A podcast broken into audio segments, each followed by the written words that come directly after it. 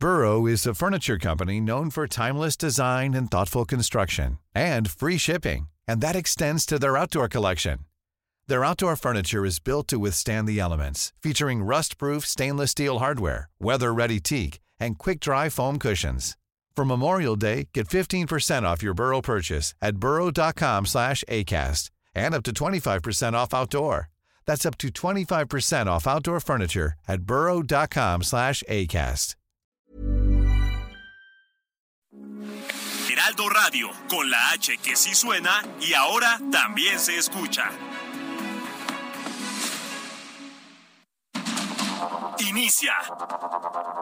Heraldo Noticias de la tarde con Jesús Martín Mendoza. En Heraldo Radio.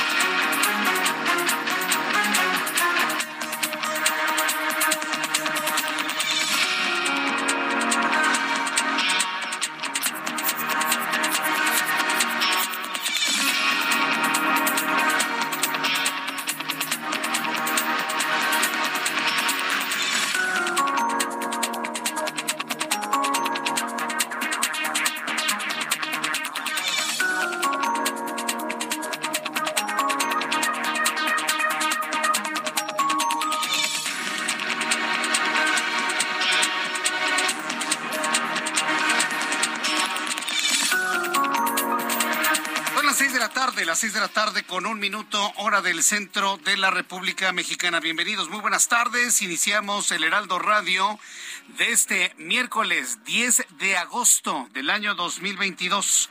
Me da un enorme gusto saludar a través de los micrófonos del Heraldo Radio en toda la República Mexicana. Y como siempre le digo, súbale el volumen a su radio, que le tengo la información más importante hasta este momento.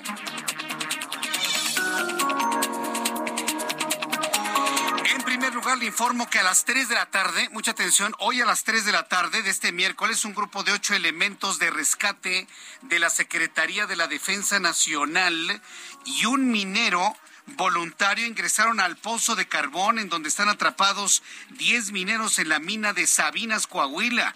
Esto se dio luego de que un buzo de la Sedena hiciera el primer reconocimiento para ver las condiciones de visibilidad y acceso en el pozo número 3. Desde ayer ya habían ingresado las imágenes, bueno, los drones, los drones submarinos, y bueno, con eso se determinó que ya era posible ingresar con algunas personas eh, al, fondo de este, de, este, de este pozo de carbón.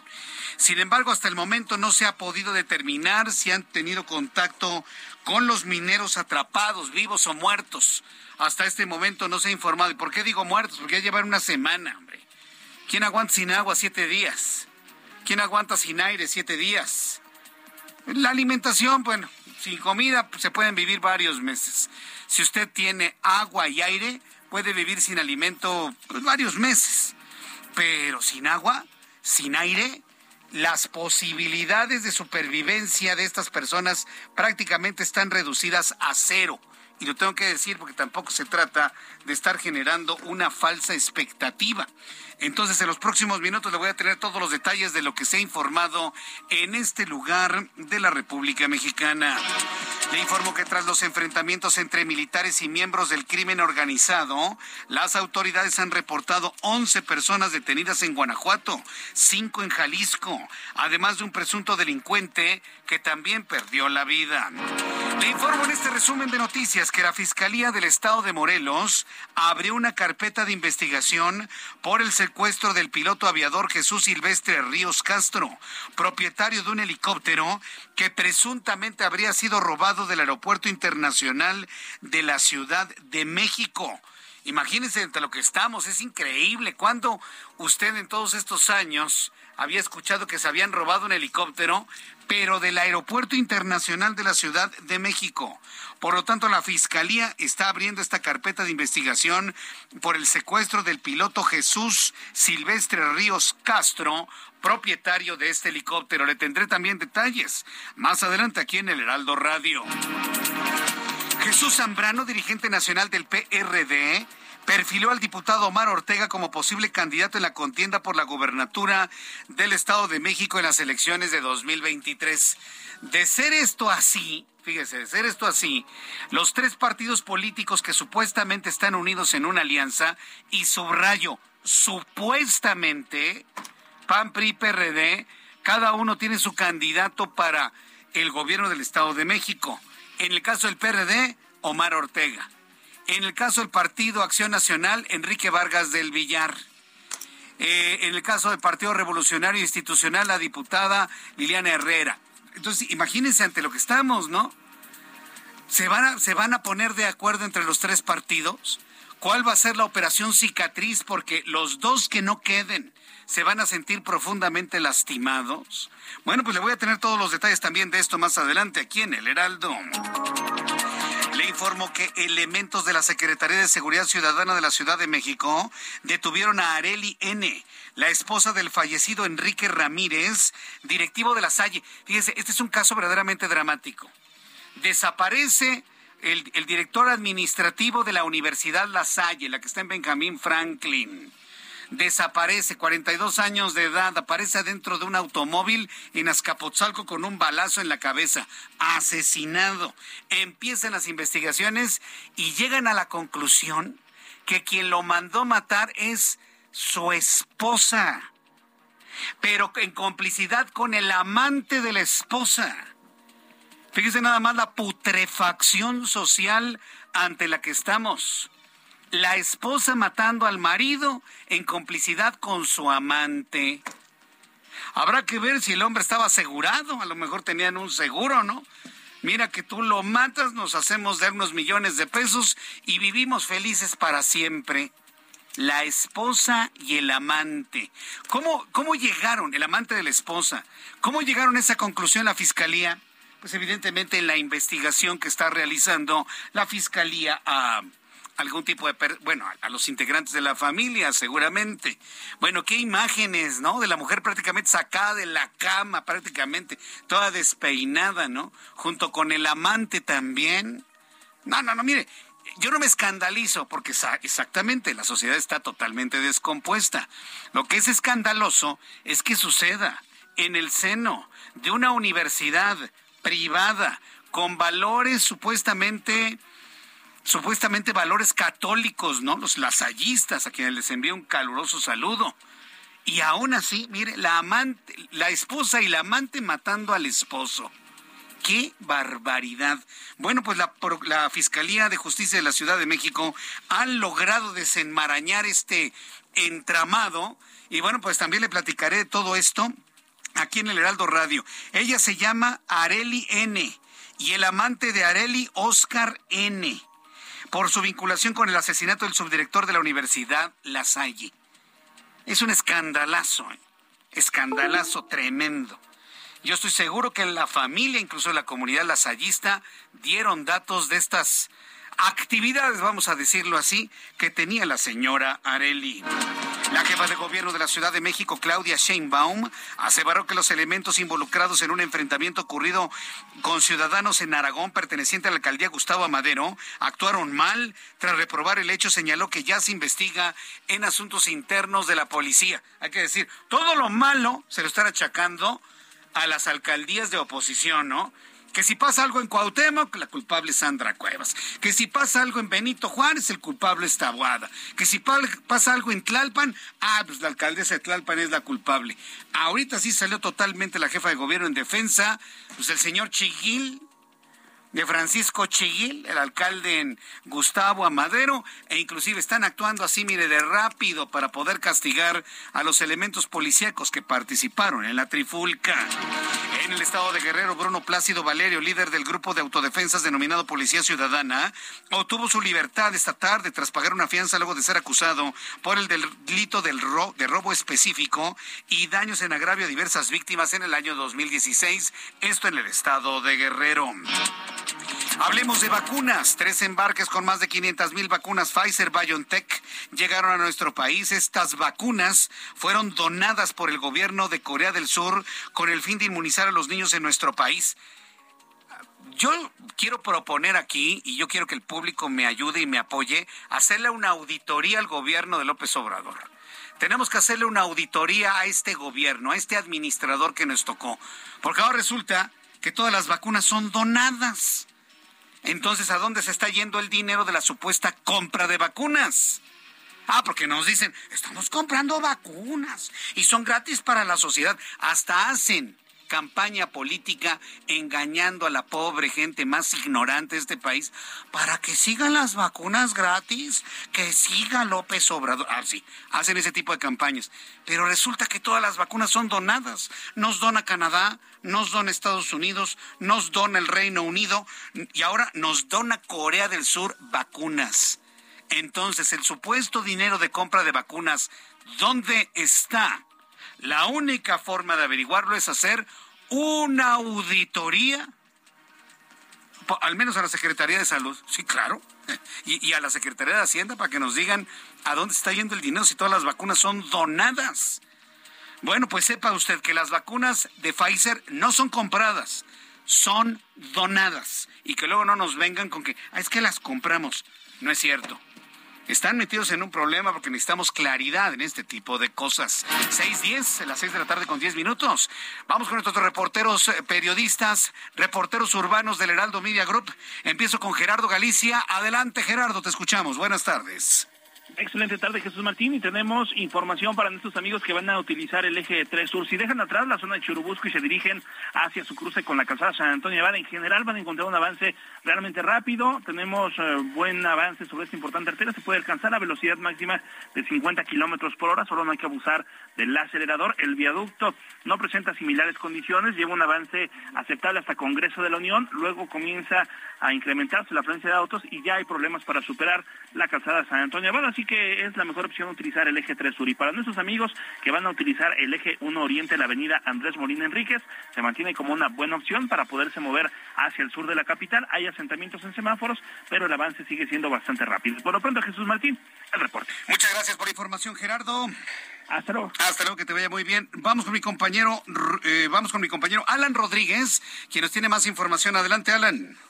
Jesús Martín, amigos, muy buenas tardes. Bastante carga tenemos en los ejes 2 y 2 a sur que conectan la avenida de los insurgentes con San Antonio Abad. La avenida Querétaro y San Luis Potosí registran avance lento para quienes dejan atrás la zona de la colonia Roma y se dirigen a las colonias Doctores y Obrera en su continuación, doctor Olvera y doctor Balmis. Para quienes circulan en el eje central Lázaro Cárdenas, esta tarde tenemos asentamientos desde el eje 3 Sur hasta la avenida Fray Servando.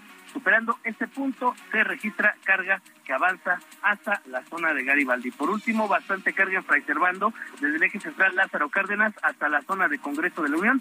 Toma en consideración la reducción de un carril habilitado para el uso exclusivo de la ruta alternativa a Pantitlán. Es el reporte que tenemos.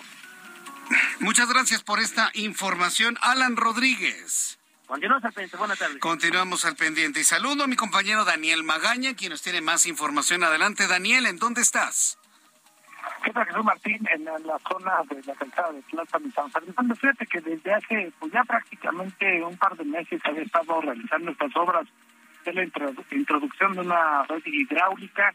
Los vecinos se opusieron, ya que se refieren que esta agua pues que conectaría a un pozo cerca de la avenida de los insurgentes, se la llevarían a un proyecto inmobiliario de la zona del Estadio Azteca, es decir, pues esta disputa continúa, al día de hoy pues estuvieron ah, manifestando en toda esta zona, el día de mañana pues también van a continuar estas protestas, en tanto pues están inconclusas estas obras para quien avanza en la zona de la calzada de Planta, en algunos puntos en la zona hospitales, bueno, reducción de carriles, en algunos otros se alcanzó a realizar obras de bacheo, pero bueno, pues esta situación retrasa el avance, y usted avanza en dirección hacia la zona de la Avenida San Fernando, bueno, pues utilizar la avenida Renato Leduc podría ser de utilidad para evitar las complicaciones que proceden en la zona de Huitulco para poder incorporarse también a el periféricos. El reporte, Martín. Buenas tardes. Muchas gracias por esta información, Daniel Magaña. Que tengas muy buena tarde. Continuamos atentos. Son las seis de la tarde con 14 minutos y escucha usted el Heraldo Radio. Sé parte de la fiesta del mueble y la decoración en Expo Mueble Internacional, la feria líder en América Latina. Recorre sus 60.000 metros cuadrados y encuentra la más alta calidad, variedad, diseño inmobiliario para hogar, jardín, hotel, restaurantes, para todos. La cita es del 17 al 20 de agosto en Expo Guadalajara. Regístrate sin costo en www.expomuebleinternacional.com.mx. Guadalajara, moda en mueble. Bueno, saludos a nuestros amigos que nos escuchan en Guadalajara, Jalisco, a través del 100.3 de amplitud modulada. Gracias por estar con nosotros. Y les invito para que a través de mi cuenta de Twitter me envíe una fotografía de su sintonía, de su radio, de su radio portátil, del radio de su casa, del sintonizador donde nos esté escuchando en este momento aquí en el Heraldo Radio. Envíenmelo a través de Twitter, arroba Jesús Martín MX, arroba Jesús Martín MX. Bien, vamos a revisar lo que sucedía un día como hoy. ¿No lo tenemos? Bien, bueno, pues le voy a platicar algunas de las efemérides importantes de este mes de agosto, de este 10 de agosto. Eh, a quien, bueno, pues enviamos un caluroso saludo a quienes están cumpliendo años y festejan su santo. ¿Qué es lo que podemos recordar de manera significativa en un día como hoy? 10 de agosto? Bueno, pues en primer lugar, esto que estamos viviendo, por ejemplo, en Europa, no es nuevo del intenso, del intenso calor. Ya le he comentado que en otros años, en otros momentos, Europa ha vivido olas de calor intensísimas y la más reciente ocurrió hace 10 años. Un día como hoy, un 10 de agosto de 2012, la ola de calor en España marcó 44 grados Celsius en Andalucía, en Murcia, en Valencia, en Castilla-La Mancha, en la ciudad de Madrid y en Extremadura. No se ha roto todavía ese récord, ¿eh? Todavía no se ha roto ese récord, que queda marcado en la historia. Un día como hoy, 10 de agosto, de hace 10 años, del año 2012.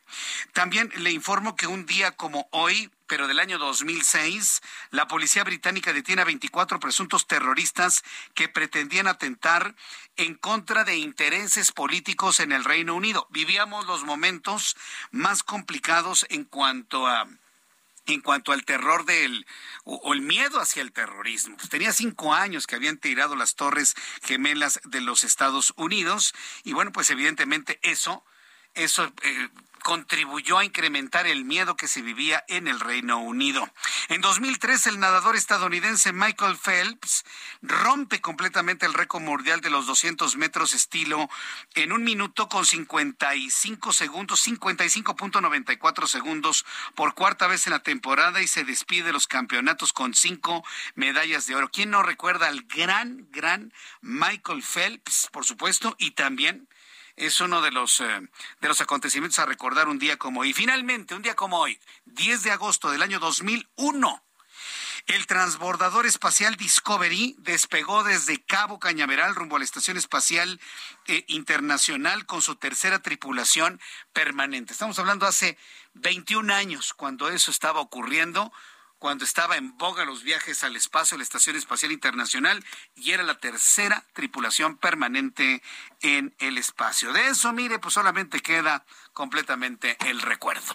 Seis de la tarde con 17 minutos hora del centro de la República Mexicana. Vamos a revisar lo que sucedía, perdón, lo que tenemos en materia de de clima y pronóstico del tiempo para las próximas horas.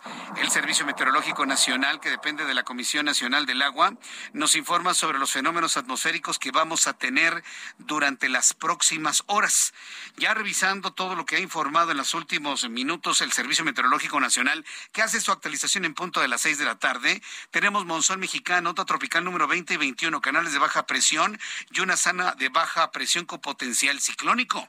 Dice el meteorológico que durante esta noche y madrugada se pronostican lluvias puntuales intensas que podrían generar deslaves e inundaciones en zonas de Nayarit, Guerrero, Oaxaca y el estado de Chiapas. Vemos al monzón mexicano sobre el noroeste, provocando lluvias en Sonora y Sinaloa, en Baja California Sur y en Chihuahua. Un canal de baja presión sobre el occidente y centro del país, onda tropical número 20 sobre el occidente del territorio nacional, zona de baja presión con potencial ciclónico, onda tropical número 21 en la península de Yucatán. Mire, este sistema va a recorrer toda la península, va a alcanzar el sur del Golfo de México, va a entrar por Veracruz, alcanzaría, fíjese, la parte oriental del estado de Puebla, estado de México y posiblemente el centro del país. Esto ocurriría hacia mediados de la próxima semana, para que usted lo tome en cuenta y no se confíe. Ya con estos elementos atmosféricos, pronóstico del tiempo para las siguientes ciudades. Amigos que nos están escuchando a esta hora de la tarde en Acapulco Guerrero. Amigos en Acapulco 29 grados en este momento, mínima 24, máxima 31. Ya saludábamos a nuestros amigos en Guadalajara. Está lloviendo en Guadalajara y de qué forma, totalmente nublado, tormenta eléctrica en Guadalajara. Usted que nos escuche en su automóvil en el 100.3, maneje con cuidado, por favor, se trata de llegar con bien a su casa. 23 grados en Guadalajara, mínima 16, máxima 28 en Monterrey. Totalmente despejado, máxima 36 en este momento, mínima 23, máxima 38 para mañana. En Mérida también está cayendo un aguacerazo en Mérida. Mínima 22, máxima 34, 24 en este momento. Cuernavaca, totalmente cerrado el cielo, 17 la mínima, máxima 29, 28 en este momento. Amigos que nos escuchan en Woodlands, al norte de la ciudad de Houston, está lloviendo con intensidad, 23 grados en este momento, mínima 22, máxima 38 en San José del Cabo, mínima 24, máxima 34, 33 en este momento. Y Ciudad de México, medio nublado con una mínima de 13, una máxima de 24, 23 grados en este momento en la capital del país.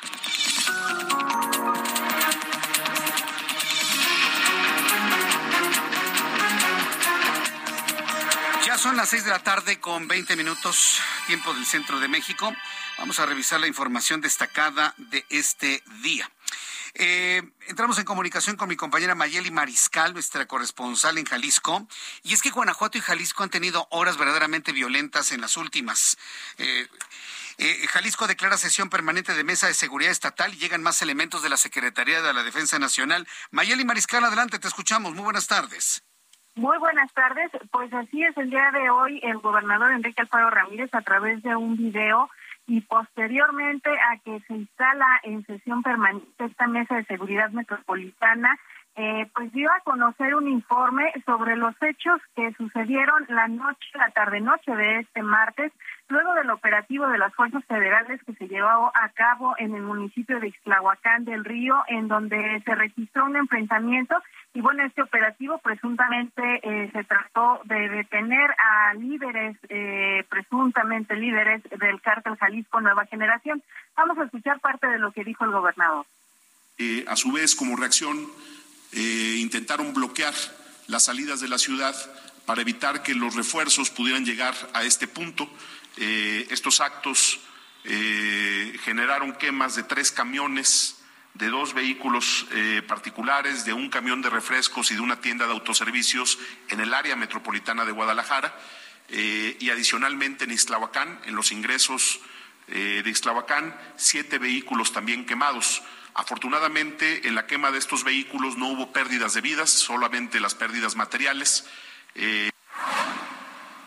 Y bueno, también eh, de acuerdo a lo informado por el gobernador de Jalisco, eh, fue eh, se dio un presunto delincuente abatido, cinco detenidos, así como más de 30 armas largas, cuatro metralletas, algunos explosivos y también nueve vehículos decomisados, entre ellos uno de los llamados monstruo con blindaje artesanal y pues como mencionaba también la Secretaría de la Defensa Nacional desplegó ya al menos 750 elementos más a la entidad. Eh, todos ellos pertenecen a la Fuerza de Tarea Conjunta y estarán resguardando eh, pues la seguridad. Adicionalmente, desde ayer el consulado y la embajada de Estados Unidos emitió una alerta de viaje para Guadalajara y el área metropolitana de Jalisco luego de estos hechos que se registraron en Zapopan. Esa es la información. Bien, pues muchas gracias por esta información, Mayeli Mariscal. Seguimos al pendiente. Seguimos al pendiente, muchas gracias. Eh, bueno, pues, a ver, tenemos un grave problema de, de exacerbación de la, de la inseguridad. Pero a ver, a ver, vamos normando criterio usted y yo. ¿No le parece raro que todos los problemas de inseguridad surgen en estados y en alcaldías gobernados por la oposición? Mire, yo soy muy mal pensado, ¿eh? Yo soy muy mal pensado, completamente mal pensado. Y a mí que no me vengan con que, ay, de repente está desatada la violencia en Jalisco, gobernado por Movimiento Ciudadano, y en Guanajuato, gobernado por el Partido de Acción Nacional. A mí que, a mí que no me vengan con ese tipo de cosas. Entiendo que el crimen organizado en este momento se siente totalmente protegido por el presidente, por el asunto de los balazos y por la orden que hay de no actuar en contra de ellos. Eso me queda completamente claro. Pero este tipo de cosas me parecen tan artificiales, tan armadas, tan, tan mandadas a hacer para dar la impresión de que, ay, mira, en los gobiernos del PAN y del Movimiento Ciudadano se están matando, ¿no? Ay, mejor votemos por Morena.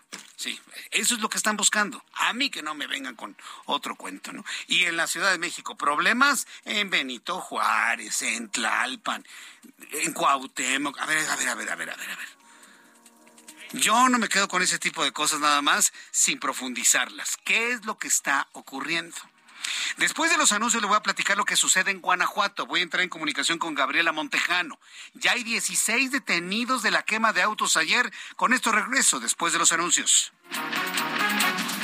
Escucha las noticias de la tarde con Jesús Martín Mendoza. Regresamos.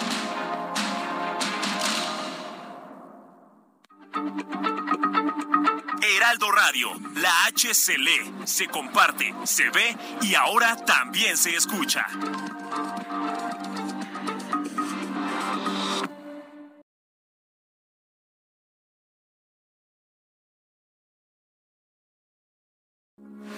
Heraldo Radio, con la H que sí suena y ahora también se escucha. Continúa Heraldo Noticias de la tarde con Jesús Martín Mendoza.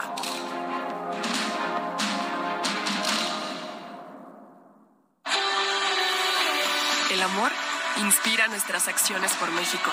Reforestando la tierra, reciclando, cuidando el agua, impulsando a las mujeres y generando bienestar en las comunidades. Juntos somos Coca-Cola y contigo el amor multiplica.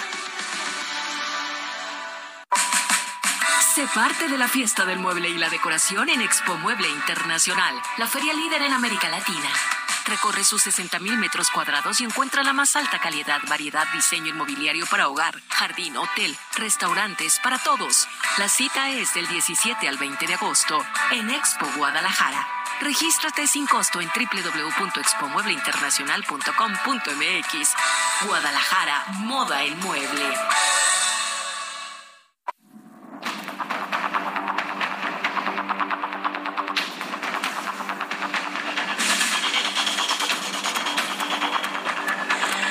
Las seis de la tarde con 31 minutos hora del centro de la República Mexicana. Continuamos con la información en el Heraldo Radio y bueno, pues estamos eh, muy atentos de la información que se está generando de esta, de esta escalada de violencia eh, generada tanto en Guanajuato como en Jalisco. Bueno, en Guanajuato ahí las cosas pues van por órdenes del gobernador Diego Sinué. Se ha hecho una investigación muy, muy importante y bueno, pues ya tienen eh, algunos detenidos. Por ejemplo, le, le, adelantaba que autoridades estatales de Guanajuato y Jalisco reportan un saldo de 16 detenidos en total de los responsables que quemaron autos, que cerraron las carreteras, que quemaron camiones y un delincuente muerto, presuntos miembros del cartel Jalisco Nueva Generación que participaron en la quema de vehículos y bloqueos en Zapopan y por la quema de locales y vehículos en Guanajuato, tras los operativos militares para detener altos mandos del cartel Jalisco Nueva Generación. Estoy buscando a Gabriela Montejano para que nos dé eh, toda la información sobre esto. Ya la tenemos. Este, pero fíjese, ¿sabe qué fue lo que quemaron? Como, como si eso o, a menos de que estemos ante un fenómeno de, derecho de piso, ¿no? Que es lo único que se me ocurre. Quemaron 28 Oxos. Estas tiendas de conveniencia de FEMSA, que FEMSA no es Coca-Cola, no hay que confundir. ¿sí? Quemaron este, casi una treintena de Oxos. De estas tiendas sí, las queman, ¿no? Pero ¿qué tal cuando es viernes o sábado? Pues ahí es donde se compran sus cocas, se compran sus rones, las papas, por supuesto, ¿no? Ah, pero no sea una manifestación o una protesta porque entonces queman el Oxxo, ¿no? Eso nada más sucede en este país, que está en una decadencia, en un retroceso social, político, económico verdaderamente preocupante. Entro en contacto con Gabriela Montejano. Ella es nuestra corresponsal en Guanajuato, quien nos tiene todos los detalles de lo ocurrido y de las detenciones. Adelante, Gabriela Montejano, gusto en saludarte. Hola, ¿qué tal? Muy buenas noches, bueno, tardes, todavía tardes. Y bueno, de acuerdo a el recuento de los hechos, eh, hasta el momento, eh, pues se ha informado que se registraron incendios y vehículos de vehículos y comercios en Guanajuato en al menos 12 municipios que han confirmado incidentes. Estos son Celaya, Irapuato, Salamanca, Silao, Guanajuato, León, Abasolo, San Francisco del Rincón, Valle de Santiago, San Miguel de Allende y Dolores Hidalgo. A través de comunicados y declaraciones de alcaldes y titulares de seguridad, se confirmaron al menos 55 eventos, de los cuales 29 son negocios, como tú ya lo referías, Oxos, en su mayoría farmacias y algunos otros, y 26 vehículos incendiados. El municipio más afectado fue Irapuato, con 26 eventos. De estos 26, 15 eran comercios y 11 fueron vehículos. También en el municipio de León se registraron siete incidentes con cuatro vehículos y tres comercios.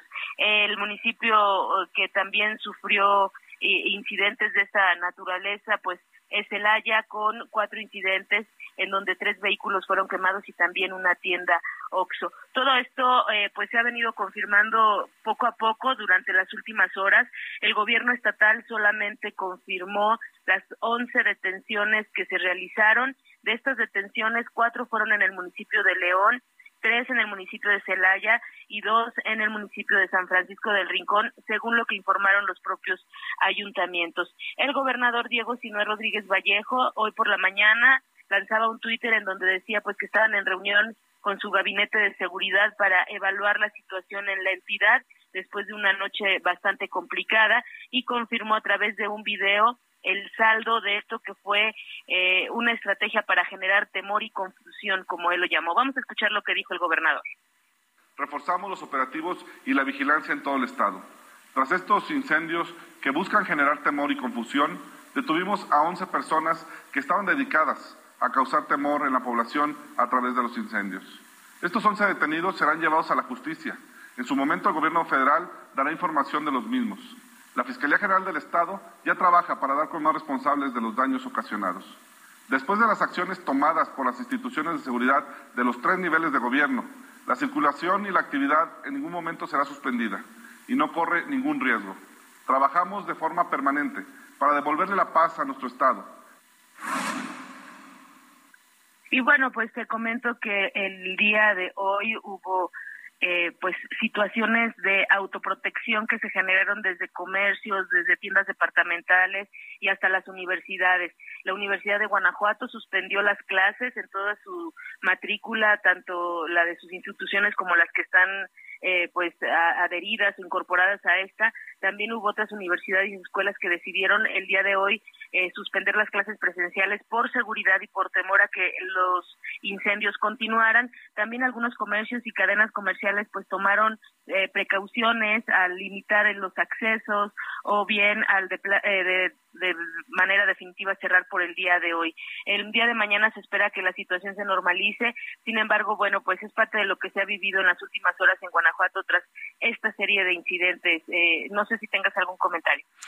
No, pues en realidad estar muy atentos de las detenciones y de lo que está informando el gobernador Diego Sinue. Muchas gracias por la información, Gabriela Montejano. Muy buenas tardes. Hasta luego, muy buenas tardes. Otra crisis de seguridad. Vamos a Guanajuato, pues no, esto evidentemente desincentiva el que uno haga turismo en Guanajuato, pospone para una mejor ocasión visitar a la familia, le hace pensar dos veces hasta tres veces a un inversionista en, en, incrementar su inversión en las plantas industriales en franco crecimiento en Guanajuato. Ese es el objetivo de esto, generar incertidumbre para la inversión. Y casualmente en Guanajuato y en Jalisco, dos entidades que se han mostrado no nada más a México, sino al mundo, como lugares importantísimos para tener inversión extranjera. Precisamente por eso, yo no me creo todo esto de que, ay, sí, se pelearon entre ellos. No. Yo en lo personal, digo, es algo que yo le comparto a usted, pero al ver qué son Guanajuato y Jalisco, cuál es su peso específico en la economía del país, cuál es su peso específico en la generación de empleos, cuál es su peso específico en la atracción de inversión extranjera, cuál es su peso específico, como le digo, en generación de empleos, pero sobre todo en, su participación en el concierto internacional para la industria de nuestro país. Después del norte es Guanajuato y Jalisco. Y casualmente ocurre en esto. No sé. Yo soy de la idea que no hay que dejarnos ir dócilmente por lo que se dice y se informan. Hay que pensarlo un poquito más y tratar de entender lo que puede haber atrás o en el fondo de este tipo de acciones. Lo que es un hecho es que tanto el gobernador eh, Diego Sinué, como el gobernador Enrique Alfaro de Jalisco tienen la obligación de hacer una investigación a fondo, ya hicieron algunas detenciones, pero hay quienes consideran que no actuaron ni en el momento, ni de la manera más rápida, e inclusive que pudieron haber caído en omisiones. Tengo en la línea telefónica al doctor Rubén Ortega Montes, profesor investigador del Centro Universitario de la Ciénaga, miembro del Observatorio de Seguridad y Justicia de la Universidad de Guadalajara. Eh, doctor Ortega Montes, me da mucho gusto saludarlo. Bienvenido. Muy buenas tardes. Buenas tardes, Jesús Martín, a la orden. ¿Cómo ve usted el actuar del gobierno, del gobernador eh, Enrique Alfaro, luego de estos, de estos eh, supuestos actos de violencia? Bueno, fueron actos de violencia, pero supuestamente generados por un choque entre células del crimen organizado. ¿Cómo calificaría usted las acciones del gobierno?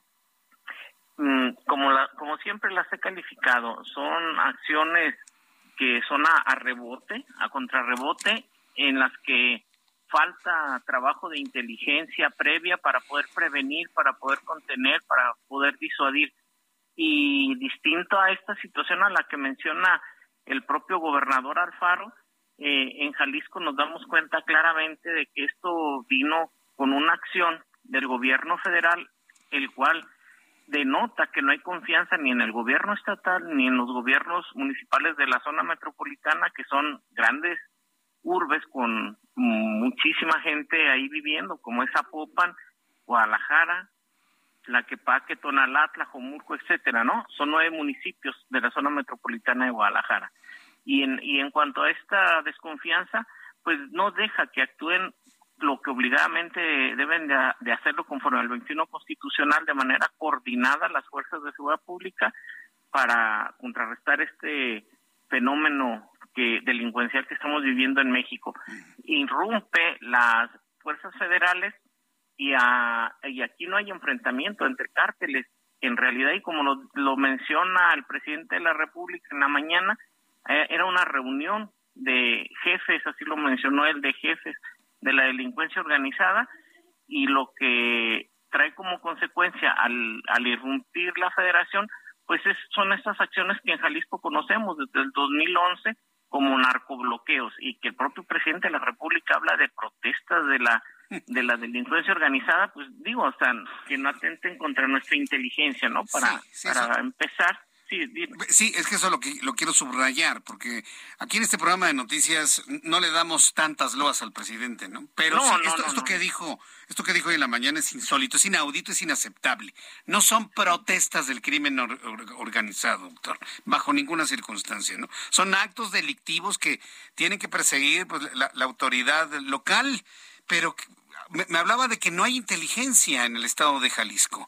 ¿Por qué me asegura no se muestra, no se muestra cuántos eh, delitos hemos tenido en nuestro estado, el, el asesinato del exgobernador en Puerto Vallarta, el asesinato de tantos cuantos policías, ya casi llega a 90. Somos el, el estado con mayor número de desaparecidos y desaparecidas, el mayor número con fosas clandestinas que más bien parecen panteones porque está son bastantes los que encuentran en las fincas de Tlajomulco en donde fue presidente primeramente municipal, el actual gobernador y luego fue presidente municipal de Guadalajara, eh, no es ninguna persona que, que no sepa de los temas de seguridad pública. Esos seis años le debieron de dar la, las bases para luego ya en casi cuatro años que tiene como gobernador saber cómo operar además de que el, el municipio en donde ocurrieron estos hechos de Zapopan pues es Pablo Lemus que fue seis veces perdón seis años presidente municipal en dos ocasiones y luego ahora en Guadalajara. Entonces eh, teniendo en cuenta que el propio presidente de Zapopan es Franje y que en ese en ese municipio y Guadalajara se intermunicipalizaron las comisarías y nombraron a Alarcón como el, el enlace, el que coordina los trabajos de las dos comisarías en este en este momento y que además el comisario de Guadalajara era quien venía a ser el, el número dos en la anterior administración de Zapopan y el número tres queda al frente de Zapopan, pues estamos hablando del mismo equipo, el expresidente municipal, el, ex jefe de, gabinete y los tres mandos policíacos de Zapopan, estos llevados a, Guadalajara y que además eh, lo combinamos con, con Enrique Alfaro, que son los tres del mismo partido político y que vienen trabajando en conjunto, pues nos da la respuesta. No hay inteligencia, no hay labor de disuasión, no hay labor de contención. Y luego me voy a lo que me preguntaste, mi estimado Martín, Jesús Martín, sobre qué opino del gobernador. Pues el gobernador actuó en plan de gandallismo, ¿no? Él no, él ni sus fuerzas detuvieron a nadie.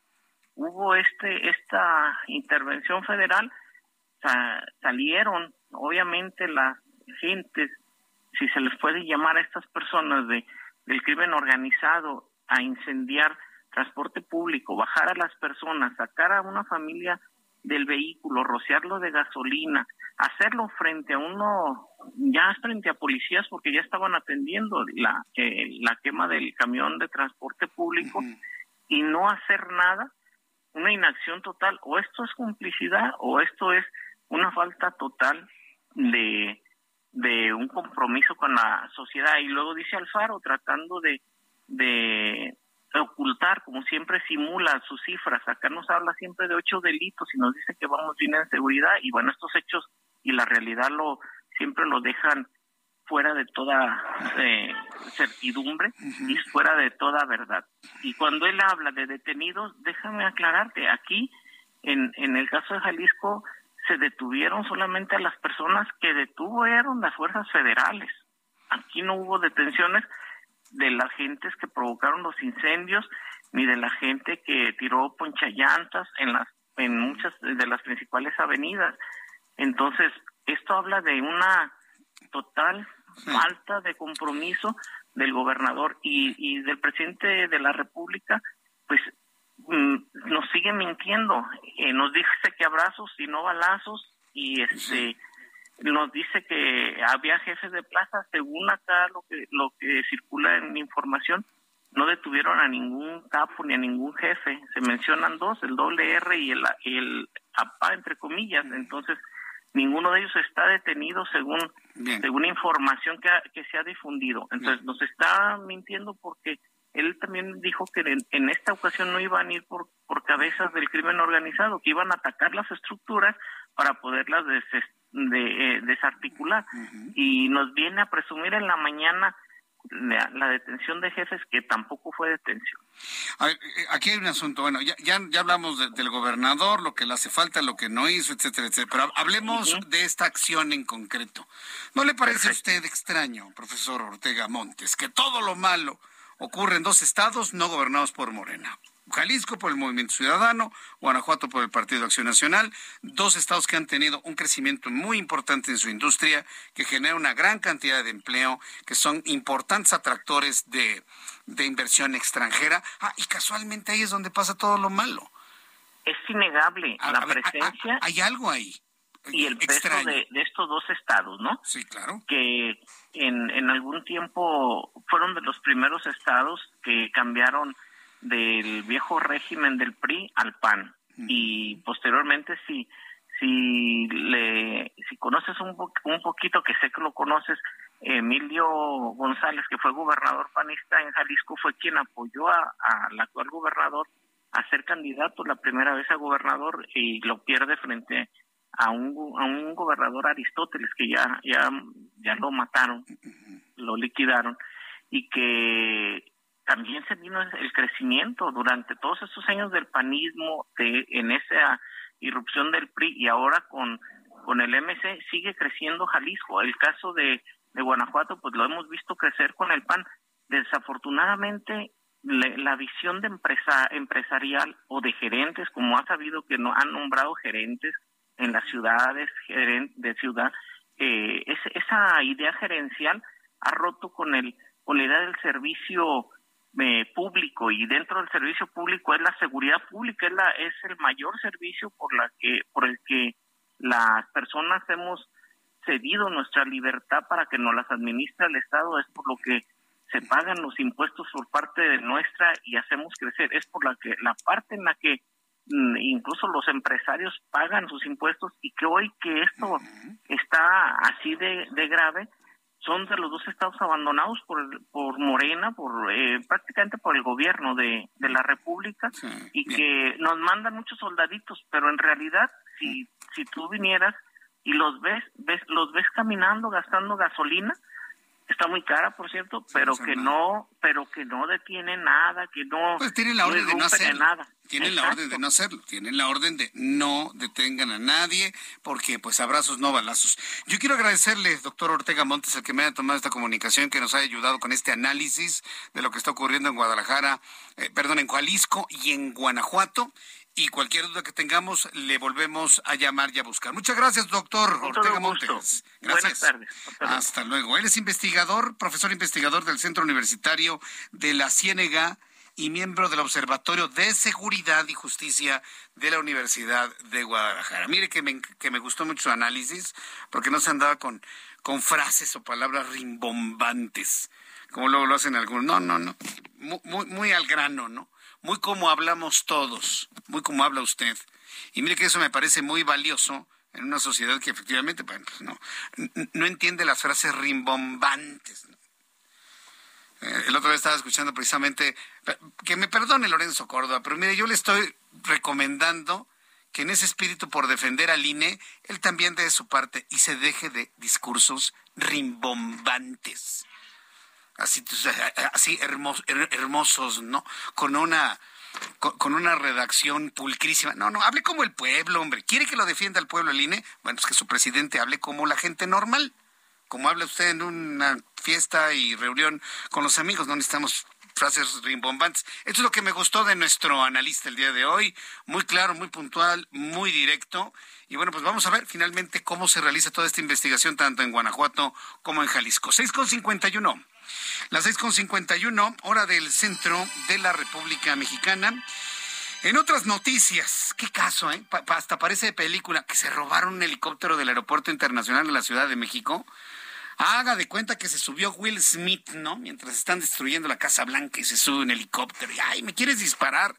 Haga de cuenta que eso pasó. ¿Cómo se roba alguien un helicóptero? A ver, que alguien me dé la receta o nos explique cómo se hace. En todos los años que tengo de comunicador, créame que jamás habíamos informado un robo de un helicóptero. Al ratito se van a robar el avión presidencial. Estaba aquí en el hangar y nadie se dio cuenta cuando despegó, ¿no? El fiscal de Morelos, Uriel Carmona, informó que se abrió una carpeta de investigación por el secuestro del piloto aviador Jesús Silvestre Ríos Castro, quien es propietario de un helicóptero que presuntamente fue robado del Aeropuerto Internacional de la Ciudad de México. Guadalupe Flores, corresponsal en Morelos. Esta historia es como de película, ¿eh? Yo no doy crédito de lo que estamos conociendo en este momento. ¿Así? ¿Misión imposible? Misión imposible, ahí va corriendo, ¿no? El piloto, ¿no? Se sube el helicóptero, ¿no? Empieza los motores, ¿no? Mientras en la torre de control, ¿qué está sucediendo en el hangar? No, pues estás, está subiendo, ¿no? ¿Quién es? ¿Quién sabe, no? Se lo están robando. ¿Y a para dónde va? Va para el estado de Morelos. Misión imposible el robo de un helicóptero, ¿puede creerlo? Guadalupe Flores, danos más datos de esta historia que no se puede creer. Adelante, Guadalupe. Gracias, te saludo con mucho gusto y pues a pesar de pues, lo que podría ser una misión imposible, como bien dices, el fiscal de Morelos, Uriel Carmona Gándara, se señala que no hay indicios que relacionen la desaparición o el robo de este helicóptero de un hangar del aeropuerto de la Ciudad de México con el secuestro del propietario de esta aeronave. Hoy el fiscal morelense pues sí confirmó que el dueño de este helicóptero fue secuestrado en la entidad. Eh, en entrevista pues dijo que ya se abrió una investigación por el delito de secuestro de este empresario Jesús Silvestre, dueño de esta aeronave robada. Eh, dijo pues que se indaga si hay alguna eh, relación con el robo de este helicóptero en Nagar, de la Ciudad de México, aunque insistió, pues no hay indicios que comprueben pues la vinculación entre un delito y el otro, pero también explicó que el 24 de junio pasado el, la víctima se trasladó al municipio de Temisco. Esto es prácticamente en la zona metropolitana de Morelos. Ahí se reunió con unas personas donde supuestamente verían esta uh, aeronave o estarían contratando la renta de esta, de esta aeronave, pero ese mismo día desapareció. Eso fue el pasado 24 de junio. Eh, sus familiares hicieron la denuncia por de desaparición forzada, pero después la propia familia recibió una llamada donde le estaban solicitando una cantidad para liberar a la víctima y ya se inició la denuncia por secuestro. La denuncia por secuestro se levantó el pasado 3 de, de agosto y de acuerdo con el fiscal, eh, pues no se puede dar más detalles de esta carpeta de investigación, si claro. ha recibido amenazas o no, pero sí. eh, pues dijo que se está investigando. Muy bien. Bien, pues estaremos muy atentos de ello, Guadalupe Flores. Muchas gracias por la información. Muy buenas tardes. Hasta luego, muy buenas tardes. Por supuesto, y esto lo tenemos que respetar porque bueno, sí podemos informar que para investigar lo que pasó con el helicóptero, esto transita sobre el secuestro de un piloto, pues evidentemente hay una carpeta de investigación que tiene una secrecía pues muy entendible, ¿no? Así que bueno, vamos a esperar cómo se va dando la investigación, que se dé con el paradero del piloto y de esta manera, bueno, pues en cuanto tengamos información, pues darlo a conocer aquí en el Heraldo Radio. Son las seis de la tarde con 54 minutos. Le invito para que me envíe un mensaje vía Twitter, arroba Jesús Martín MX. Y además, le invito para que después de los anuncios escuche un resumen con las noticias más importantes y datos de COVID. Escucha las noticias de la tarde con Jesús Martín Mendoza. Regresamos.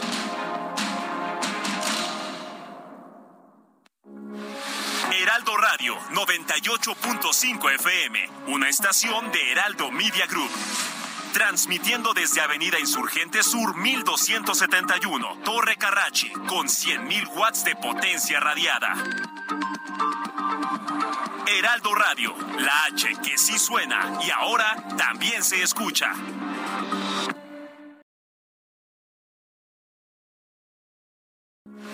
Heraldo Radio, con la H que sí suena y ahora también se escucha.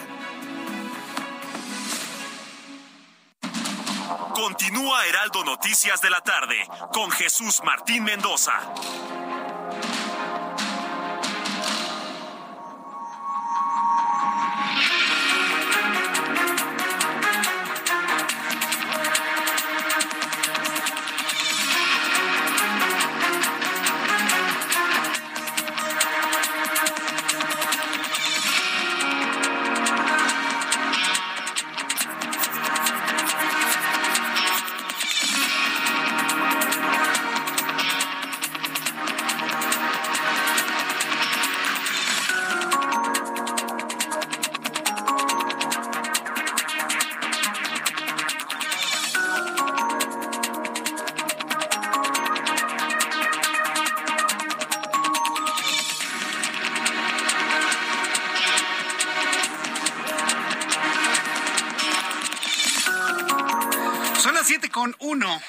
Centro de la República Mexicana, le presento un resumen con las noticias más importantes en el Heraldo Radio.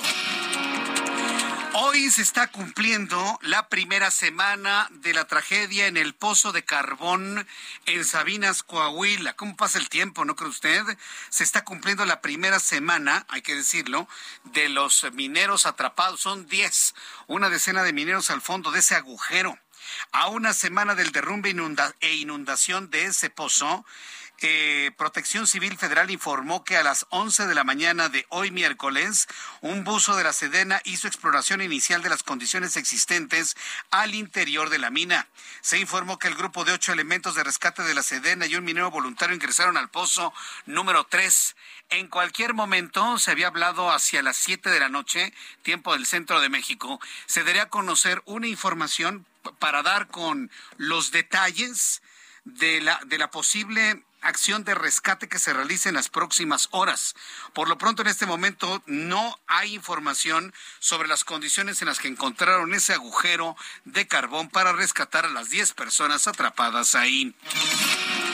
En entrevista con el Heraldo Radio, el doctor Rubén Ortega, miembro del Observatorio de Seguridad y Justicia de la Universidad de Guadalajara, declaró que el gobierno de Jalisco actuó en total gandallismo ese fue el término que utilizó nuestro invitado del día de hoy, o en complicidad con los integrantes del crimen organizado porque permitieron que se agrediera a la población civil frente a elementos policíacos. Agregó que solo las Fuerzas Armadas Federales detuvieron a criminales, pero los elementos de seguridad estatal no hicieron absolutamente nada, demostrando que las autoridades no tienen compromiso con la sociedad. Y esto fue lo que dijo nuestro invitado en entrevista. Pues el gobernador actuó en plan de gandallismo, ¿no?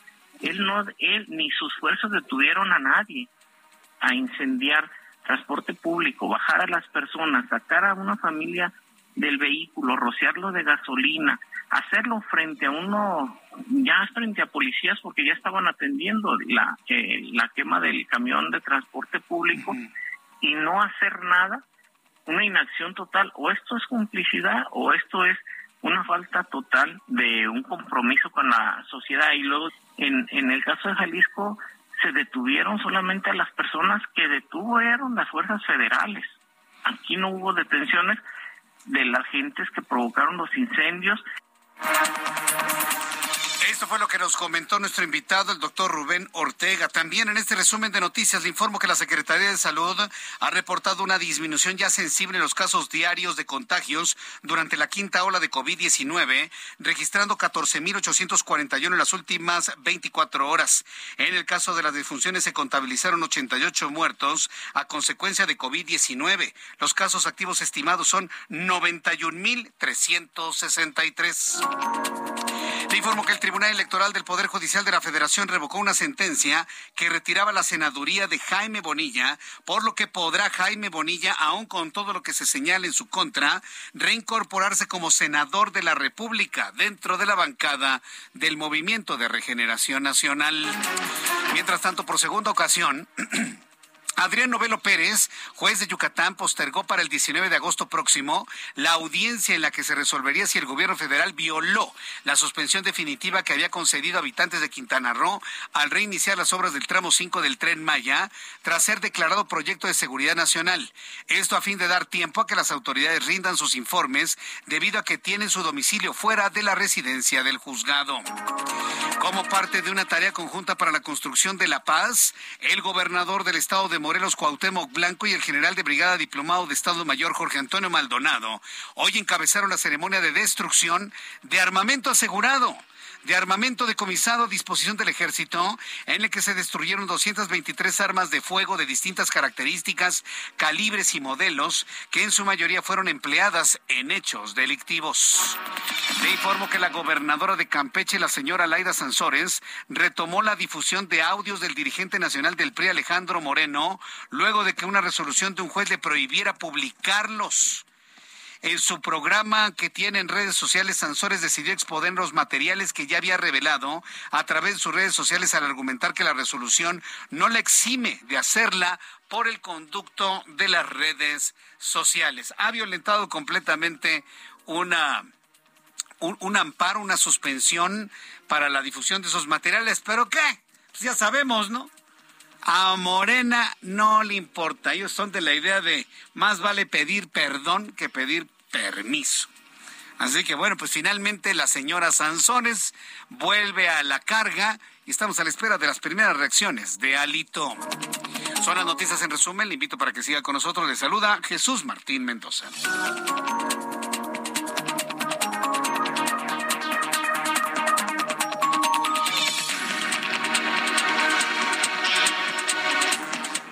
Con seis. Ya son en este momento las 19 horas con seis minutos, hora del centro de la República Mexicana. Vamos con nuestros compañeros reporteros urbanos, periodistas especializados en información de ciudad. Gerardo Galicia, qué gusto saludarte. ¿En dónde te, te ubicas? Adelante zona oriente de la capital Jesús Martín. El gusto es nuestro y tenemos información para nuestros amigos que van a utilizar la avenida 8 o General Francisco Morazán. Presenta un incremento en la frente de autos y el avance que van a encontrar cada vez es más difícil a partir de la calle 47 y con dirección a su entronque con el eh, viaducto Río Piedad, ya muy cerca de la estación del Metro Puebla. Habrá que tomarlo con paciencia, manejar con eh, precaución también por el cruce constante de personas ya llegando a la estación del Metro Puebla. Y si van a utilizar el viaducto, realmente no es opción. Presenta similares condiciones, un avance complicado si dejan atrás el circuito interior y se dirigen a la casa de Ignacio Zaragoza. Y por lo pronto, Jesús Martín, el reporte.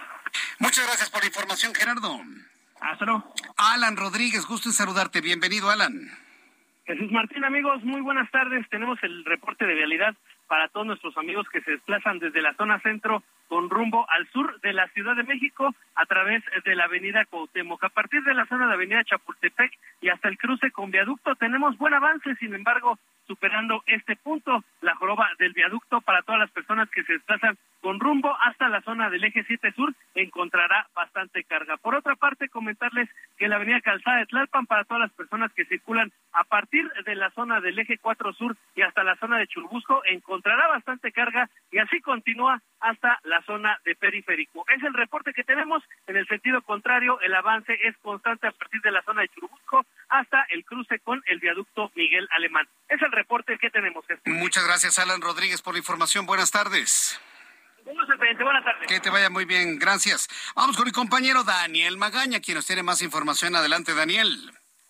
Así es, Jesús Martín, una información de la avenida Luis Cabrera, las personas que se incorporan pues, de esta zona de la alcaldía Magdalena Contreras hacia la zona del periférico, pues ya tenemos circulación aceptable, ya se concluyeron también prácticamente estas obras socavón que se presentaba en esta zona. Quien avanza en la zona del periférico es en donde sí ubicamos complicaciones viales, sobre todo en los carriles laterales, a partir de aquí y hasta la incorporación hacia Camino Santa Teresa, los automovilistas ingresan hacia algunas plazas comerciales, hospitales de esta zona, y a partir de aquí el avance pues, mejora, retoma velocidad en dirección hacia la zona de la carretera Picacho Jusco. En esta última, bueno, pues va en aumento la actividad vial en dirección hacia la parte alta de En El reporte, Jesús Martín. Gracias, muy buenas tardes. Gracias eh, a Daniel Magaña. Son las siete con nueve, las 19 horas con nueve minutos, hora del centro de la República Mexicana. Estamos a la mitad de la semana. ¿Cómo se han comportado los mercados financieros? Luego de los datos dados a conocer de inflación hace unos días, ¿cómo cerraron los mercados en México y en el mundo? Héctor Vieira nos informa. La Bolsa Mexicana de Valores cerró la sesión de este miércoles con una ganancia del 1.20%, al avanzar 566.40 puntos, con lo que el índice de precios y cotizaciones, su principal indicador, se ubicó en 47.808.21 unidades. En Estados Unidos, Wall Street cerró con balance positivo luego de que el Dow Jones avanzó 535.10 puntos para llegar a 33.309.51 unidades. Por su parte, el Standard Poor's sumó 87.77 puntos, con lo que se ubicó en 4.210.24 unidades. Por su parte, el Nasdaq ganó 360.88 puntos, que lo colocó en 12.854.81 unidades. En el mercado cambiario, el peso mexicano se apreció 0.24% frente al dólar estadounidense, al cotizarse en 19 pesos con 90 centavos a la compra y en 20 pesos con 18 centavos a la venta en ventanilla. El euro cerró en 20 pesos con 34 centavos a la compra y 20 pesos con 64 centavos a la venta. Y el Bitcoin tuvo un alza en su valor del 2.23% para cerrar en 23.921.80 dólares por unidad, equivalente a 479.380 pesos mexicanos con 43 centavos. La Agencia Nacional de Aduanas de México informó que de enero a julio del presente año alcanzó una recaudación histórica de 620.984 millones de pesos, lo que representa un incremento nominal del 10% con respecto al mismo periodo del año pasado, siendo las aduanas de Nuevo Laredo, Manzanillo y Veracruz las que más recaudaron. Analistas de JP Morgan consideraron que México podría superar los efectos de una posible desaceleración económica en Estados Unidos que podría comenzar a inicios de 2023, al señalar que cuenta con métricas sólidas como consumo y el flujo creciente de remesas. La Sociedad Hipotecaria Federal dio a conocer que en el primer semestre del año el costo de la vivienda en México se elevó 7.9% con respecto al mismo periodo de 2021, debido a un escenario de bajo crecimiento y alta inflación, con lo que el promedio de las casas habitación se ubicó en 1.502.000 pesos. Informó para las noticias de la tarde Héctor Vieira. Muchas gracias, Héctor Vieira, por la información de la economía y las finanzas el día de hoy aquí en el Heraldo. Son las 7 con 11, las 19 horas con 11 minutos, hora del centro de la República Mexicana. Miren, temas de política, cada vez se empieza a calentar más el tema de Estado de México. Hemos visto dos, dos escenarios, bueno, un escenario muy lamentable, ¿no? Donde nos sale Morena que supuestamente hubo una elección y que supuestamente Delfina Gómez ganó. La, la, maestra Delfina Gómez, como muchos, como todos, o la gran mayoría en el PR, en el, óigame, en el PRD, en el Movimiento de Regeneración Nacional, pues son, son, son usados por el presidente de la República. Delfina hace lo que le diga el presidente. Y esto de la designación fue un verdadero dedazo. ¿Cuál fue la respuesta del Partido de Acción Nacional? Presentar a Enrique Vargas del Villar. Yo creo que hasta el momento es una de las de las presentaciones más serias en cuanto a contender por el por el partido, eh, por el gobierno del Estado de México, por parte del Partido Acción Nacional, Enrique Vargas del Villar, y hoy hizo lo propio el Partido de la Revolución Democrática, el PRD.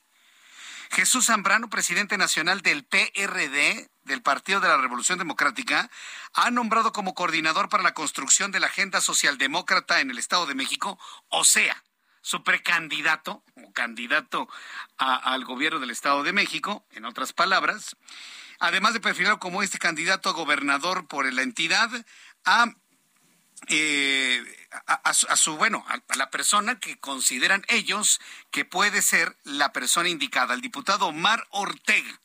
El diputado Omar Ortega se perfila como el candidato del PRD al Estado de México y así, de esta manera, lo presentó Jesús Zambrano. Gentes estatales y nacionales del PRD vamos a anunciar eh, presentar eh, al coordinador estatal para la construcción de la agenda socialdemócrata con miras a las elecciones del próximo año eh, y que será en la persona del diputado Omar Ortega Álvarez, pues en el Estado de México. Así lo presentó Jesús Zambrano. Ay, Jesús, tocayo.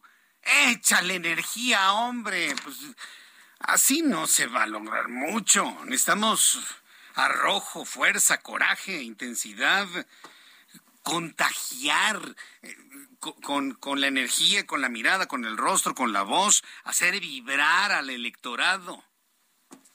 Es una crítica constructiva, Jesús Zambrano, hombre. Así no. Así, así no se motiva absolutamente a nadie. ¿no?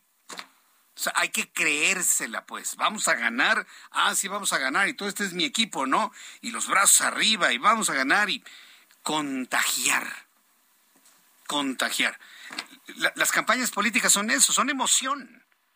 Son conexión a través de la emoción. Punto.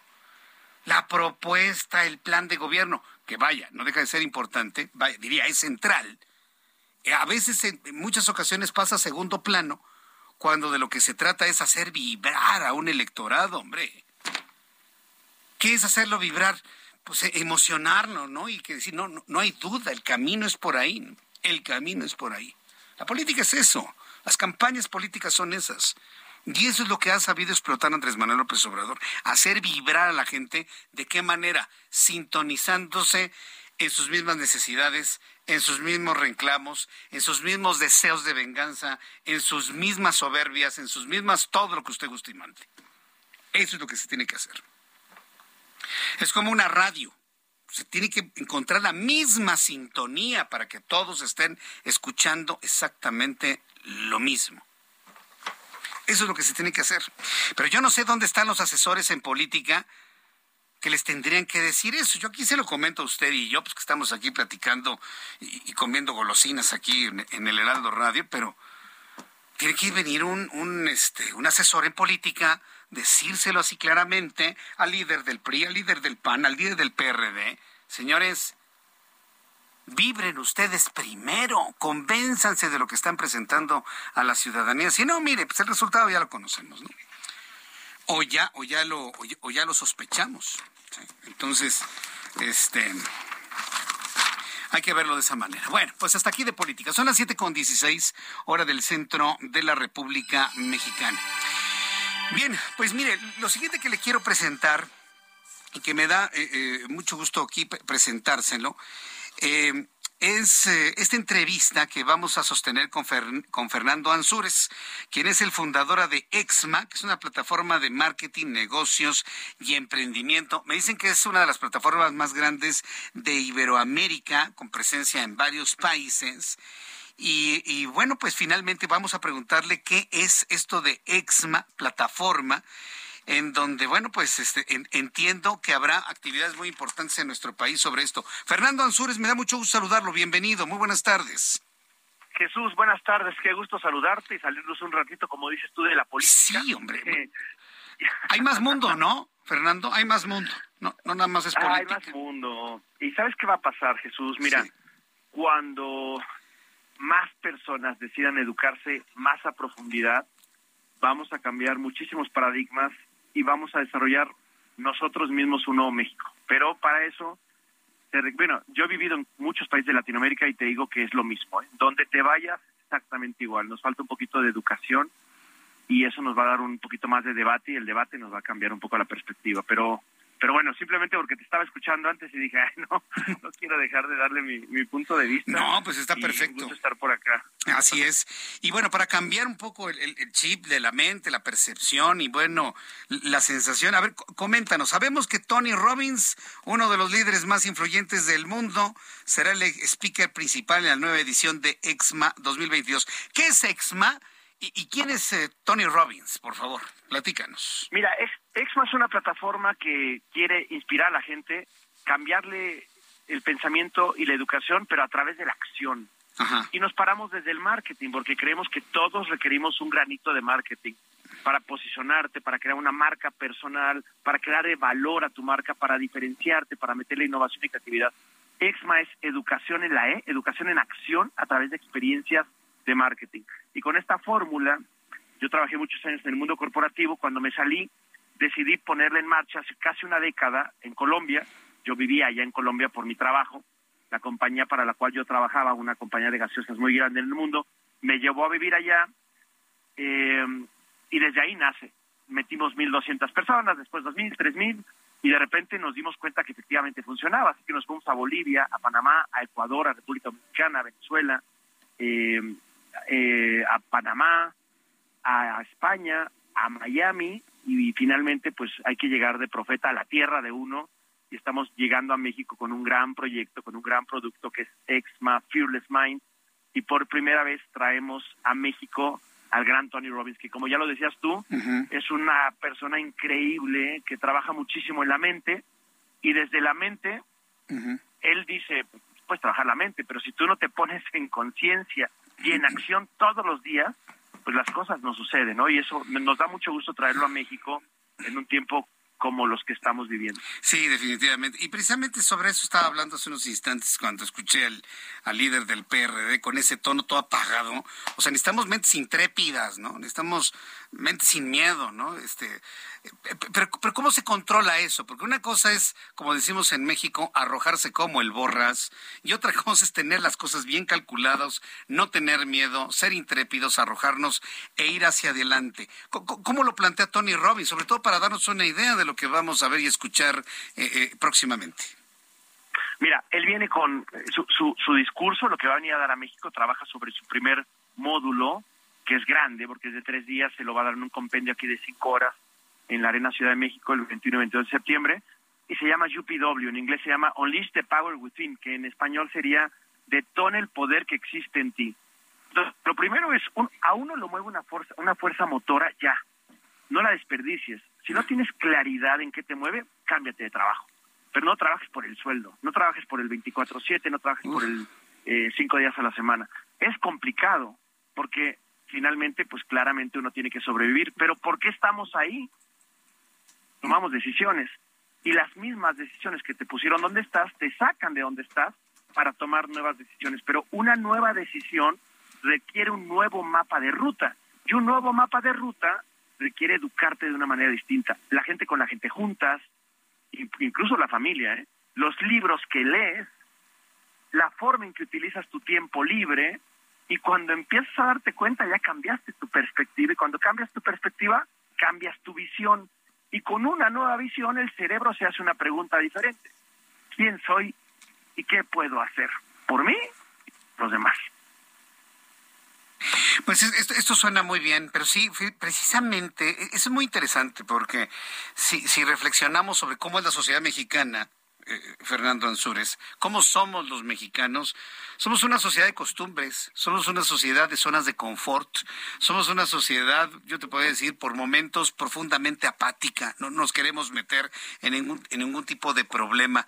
Eh, Tony Robbins nos viene a decir de qué manera podemos salir de esa zona de confort y arrojarnos, porque ahora que decías del trabajo, te puedo asegurar que más del 90% de las personas que hoy trabajan lo hacen por ganar un sueldo y no porque les guste lo que hacen, lo sufren. Yo lo he visto, sobre todo en el sector de servicios, cómo mucha gente sufre darle servicio a los demás. Y es una condición mexicana. Qué difícil cambiar esa mentalidad, Fernando.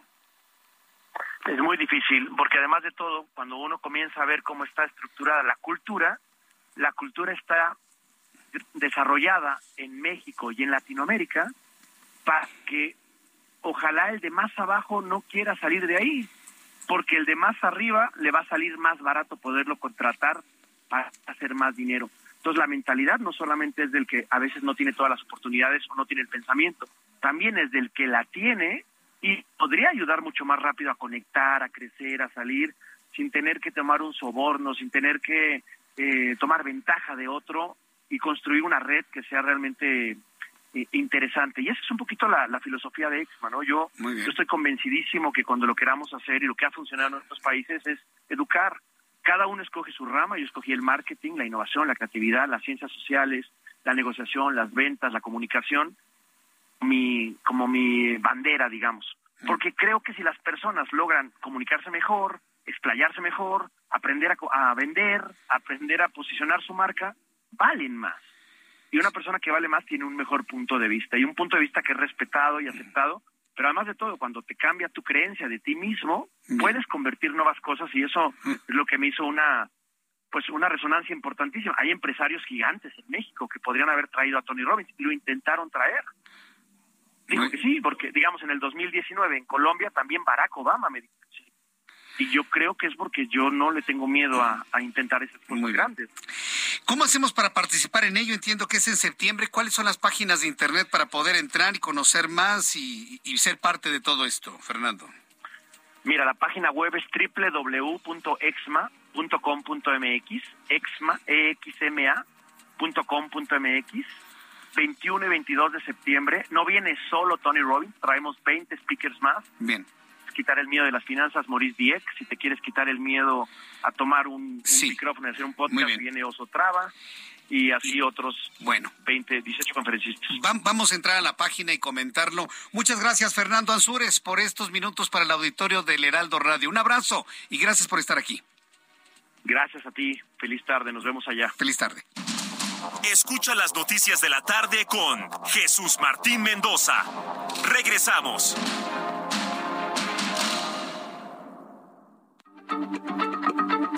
Heraldo Radio, la H se se comparte, se ve y ahora también se escucha.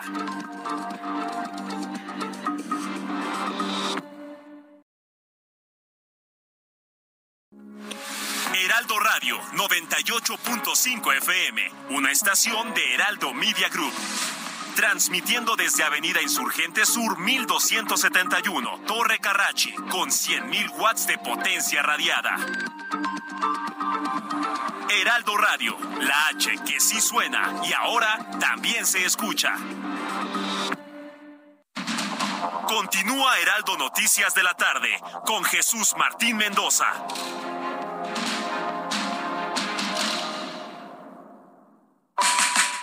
Sé parte de la fiesta del mueble y la decoración en Expo Mueble Internacional, la feria líder en América Latina. Recorre sus 60.000 metros cuadrados y encuentra la más alta calidad, variedad, diseño inmobiliario para hogar, jardín, hotel, restaurantes, para todos. La cita es del 17 al 20 de agosto en Expo Guadalajara. Regístrate sin costo en www.expomuebleinternacional.com.mx. Guadalajara, moda en mueble. El amor inspira nuestras acciones por México. Reforestando la tierra, reciclando, cuidando el agua, impulsando a las mujeres y generando bienestar en las comunidades. Juntos somos Coca-Cola y contigo el amor multiplica.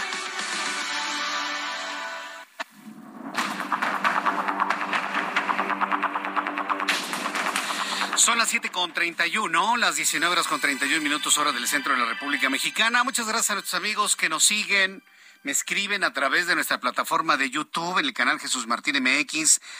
A ver, voy a saludar a Aarón Sánchez. Hola, Aarón dice, Dios nos hace fuertes y productivos. Muchas gracias. Matías Morales, saludos desde Tijuana. Omar Miranda Fuentes, todo es producto del trabajo y la disciplina, amigo Jesús Martín.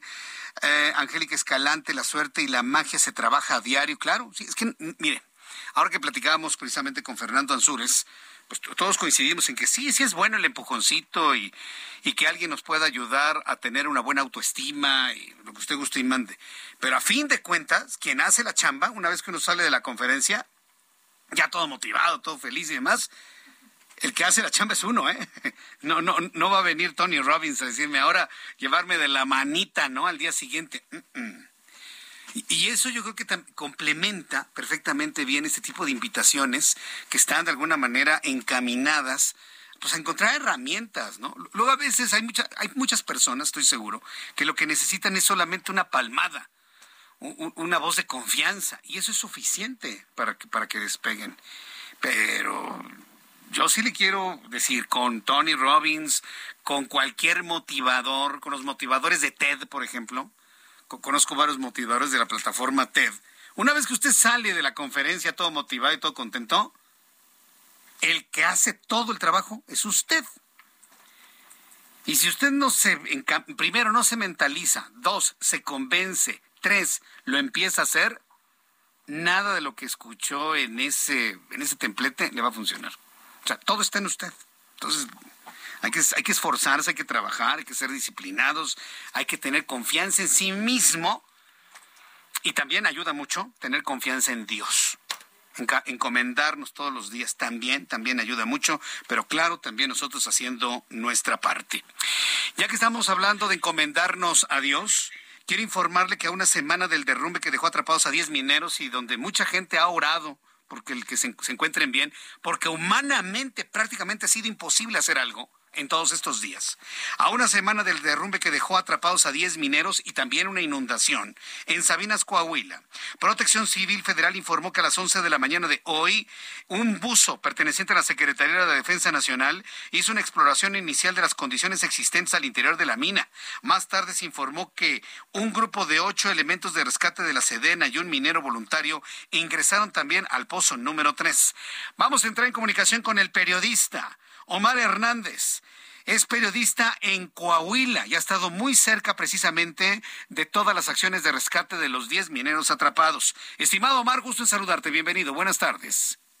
Gracias, buenas tardes. Efectivamente hicimos este traslado a Coahuila para estar informando de esta situación que el día de hoy, por ahí de las 3 de la tarde, cumplió una semana y nos estamos acercando a estos plazos fatales a estas horas límites. ¿Por qué te digo esto? Porque hay registros de personas que en condiciones similares a las que se presentan allí en el Pinabete eh, han salido a los siete, a los ocho días, pero han sido los históricos máximos.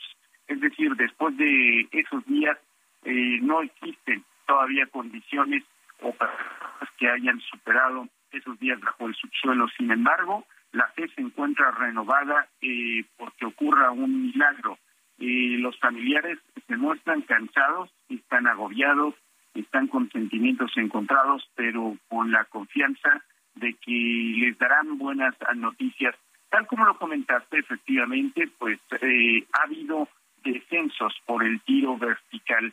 Sin embargo, también nos han comentado que los hechos como tal no han podido regresar o sumergirse dentro del agua. Hay que entender que no es propiamente que esté inundado por agua, digámoslo, limpia, cristalina. Son minas de carbón.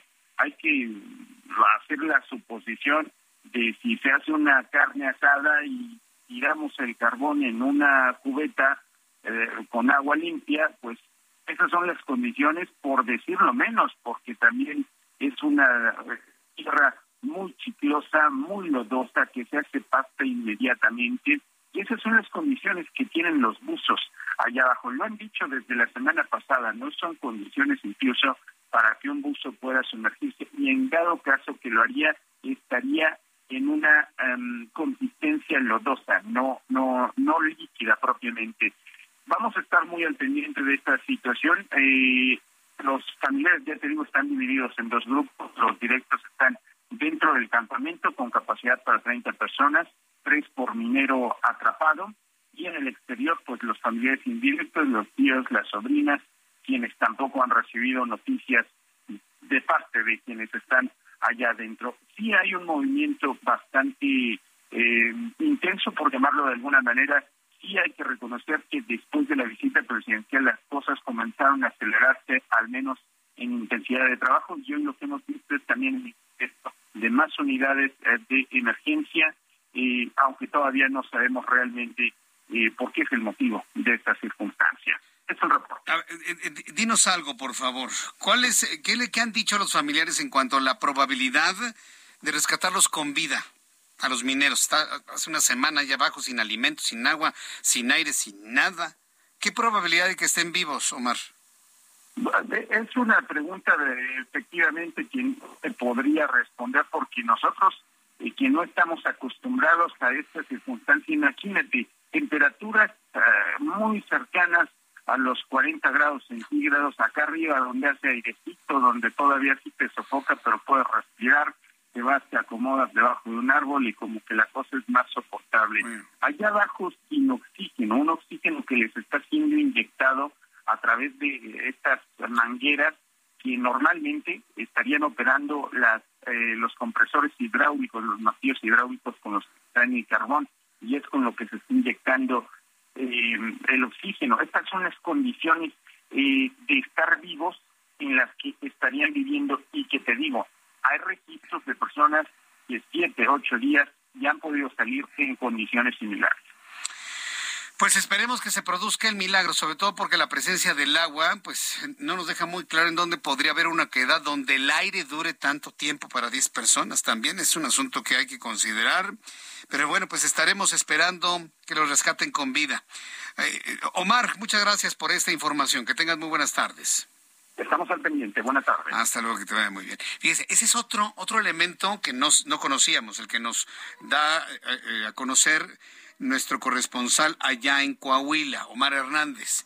Las temperaturas en el, en el interior de la mina de 40 grados. Yo en personal he sentido esa temperatura sorprendente. ¿eh?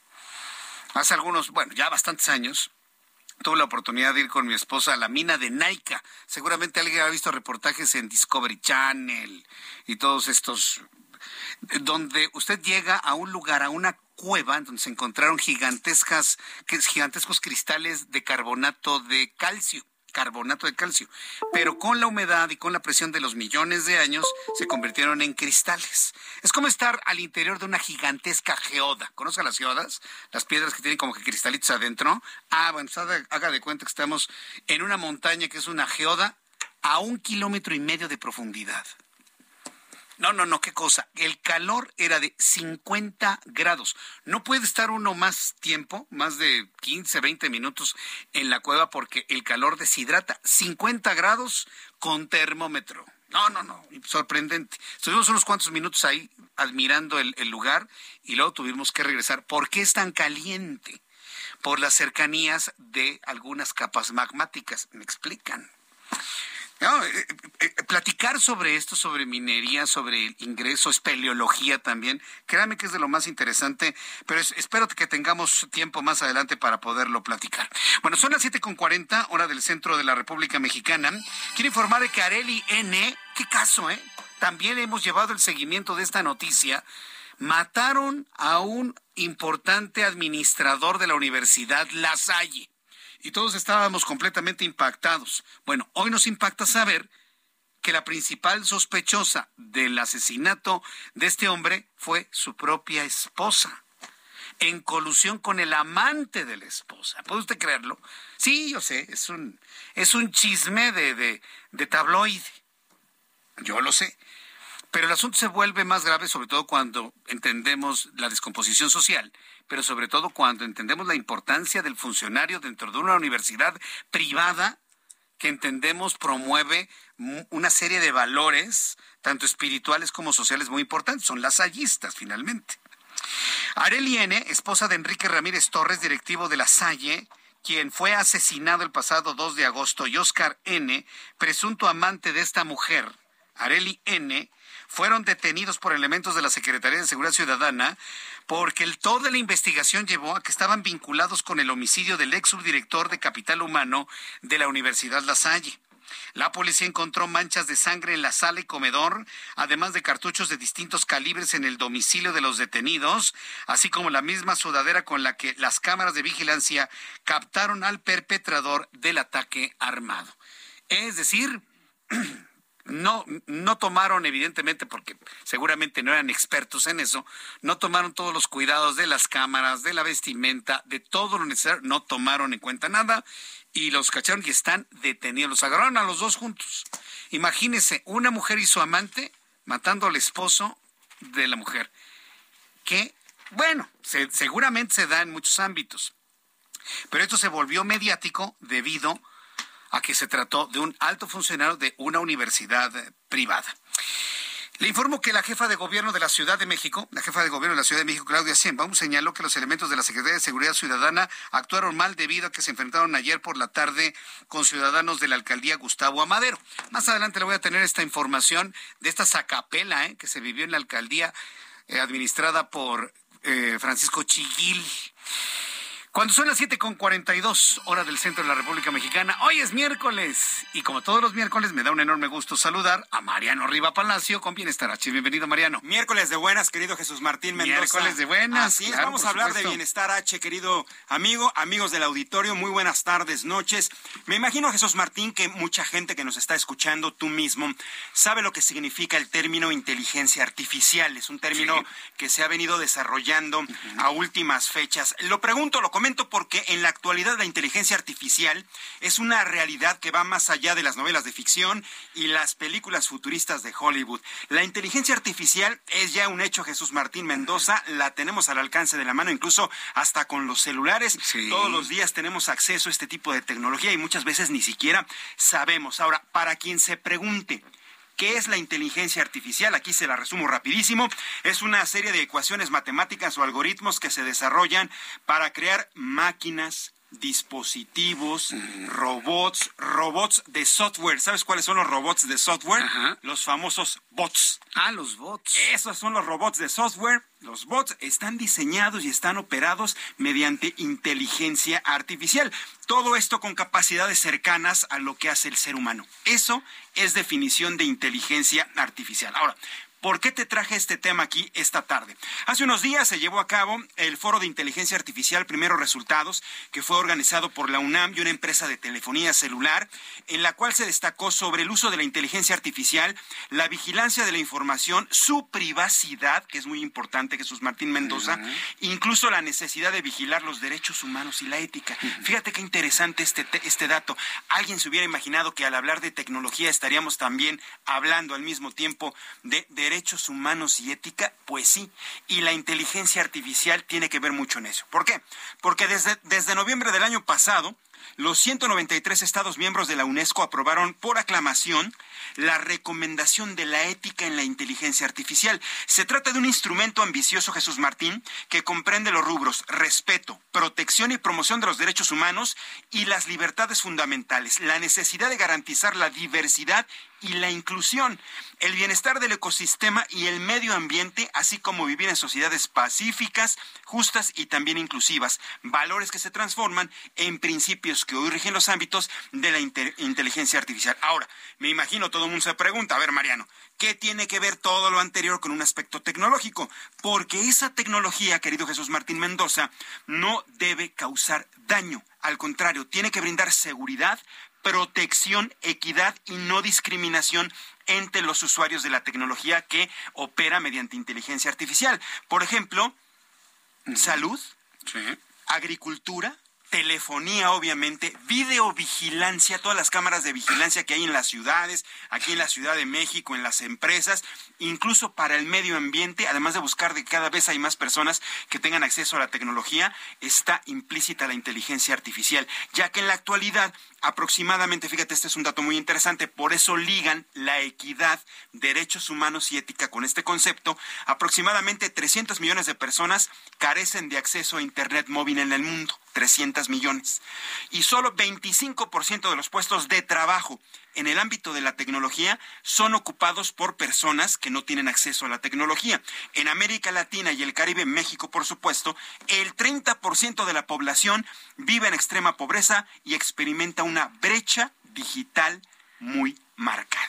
Es por eso que se pide con este tipo de foros, este tipo de reuniones a, nivel nacional y en el mundo, que haya esta equidad, que cada vez la gente tenga acceso a las tecnologías, que tenga acceso a la conectividad. Alguien se pregunta, a ver, Mariano, dame rapidísimo una idea de cómo opera la inteligencia artificial.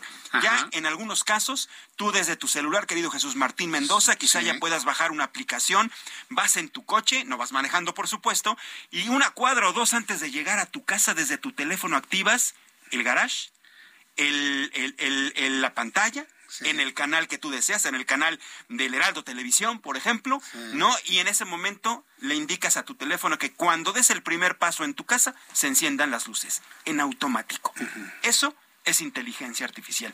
Eso está prácticamente al alcance de muchas personas, pero todavía hay una brecha importante, México incluida, que no tiene el acceso a lo que ya debería ser prácticamente algo a lo que todos tendríamos el derecho y la oportunidad de, acceder.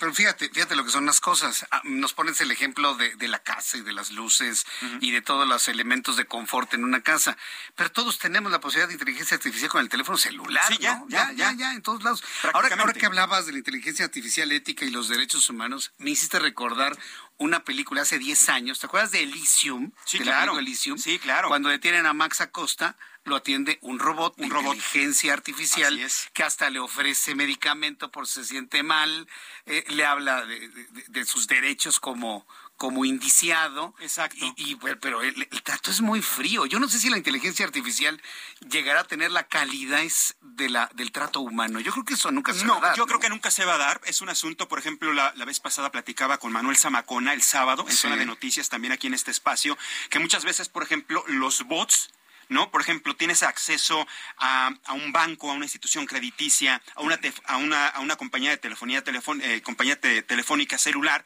te quejas de algo, te dan opción de que tengas comunicación con ellos vía WhatsApp, pero no te atiende un ser humano, te atiende un bot.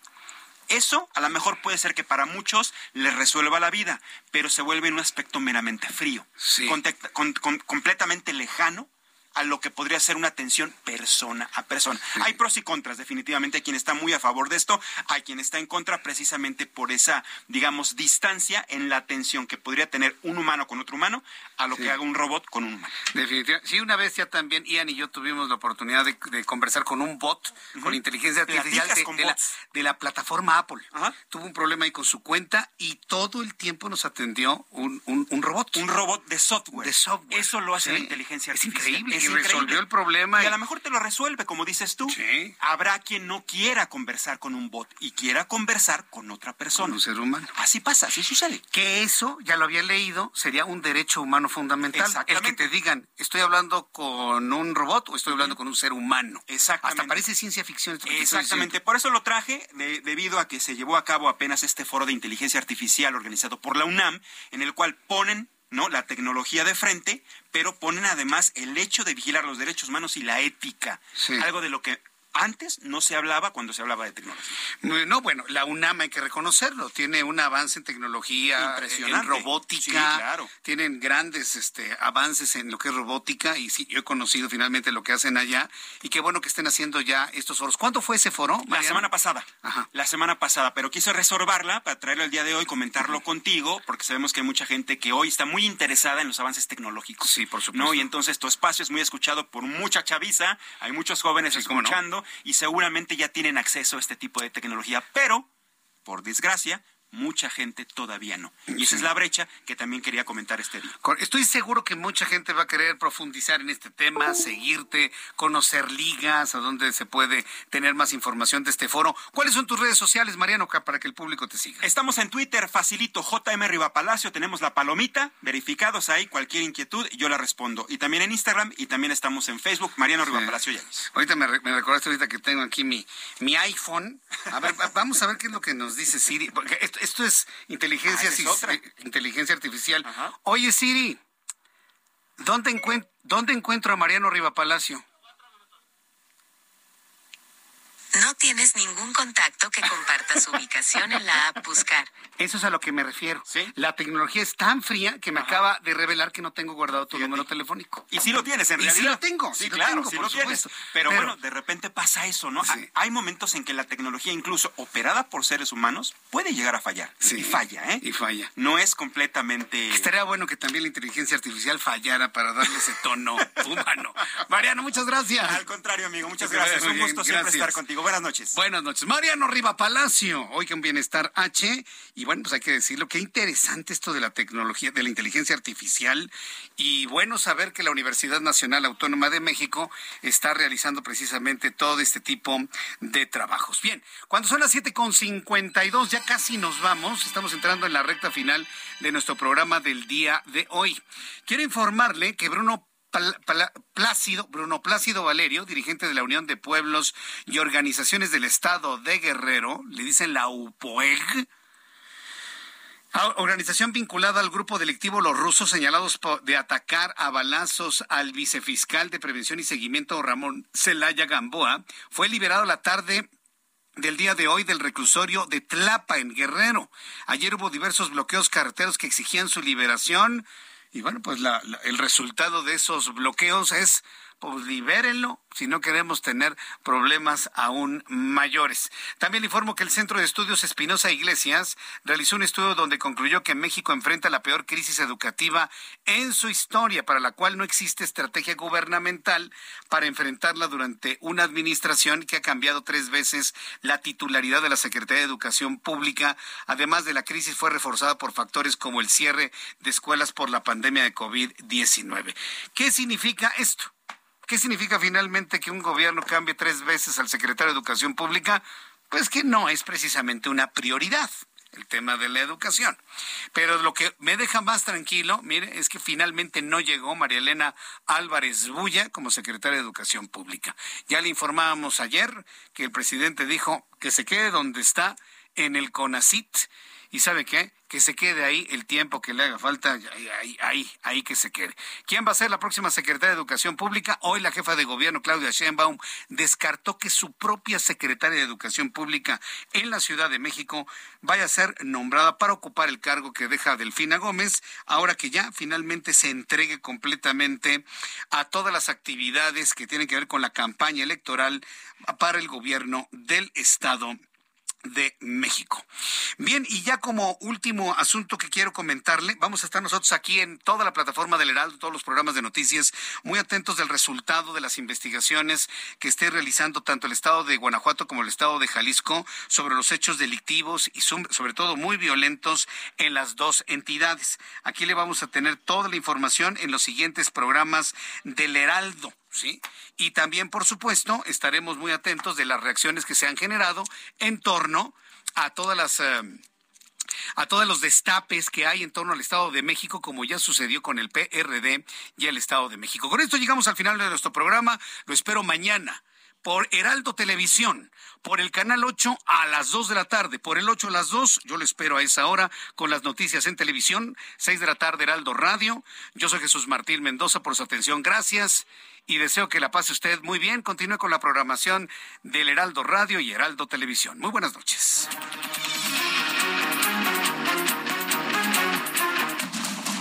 Esto fue Heraldo Noticias de la tarde con Jesús Martín Mendoza.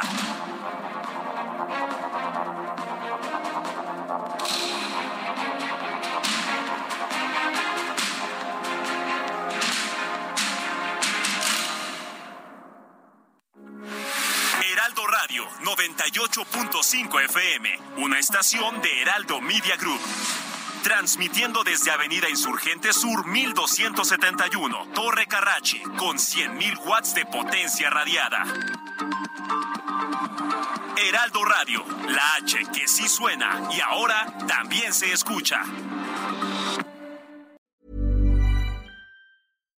When you make decisions for your company, you look for the no-brainers. And if you have a lot of mailing to do, stamps.com is the ultimate no-brainer. It streamlines your processes to make your business more efficient, which makes you less busy. Mail checks, invoices, legal documents, and everything you need to keep your business running with stamps.com. Seamlessly connect with every major marketplace and shopping cart. Schedule package pickups and see your cheapest and fastest shipping options from different carriers with rates up to 89% off USPS and UPS rates. And with the stamps.com mobile app, you can take care of mailing and shipping wherever you are. Make the same no-brainer decision as over 1 million other businesses with stamps.com. Sign up with code program for a 4-week trial plus free postage and a free digital scale. No long-term commitments or contracts. That's stamps.com. Code program.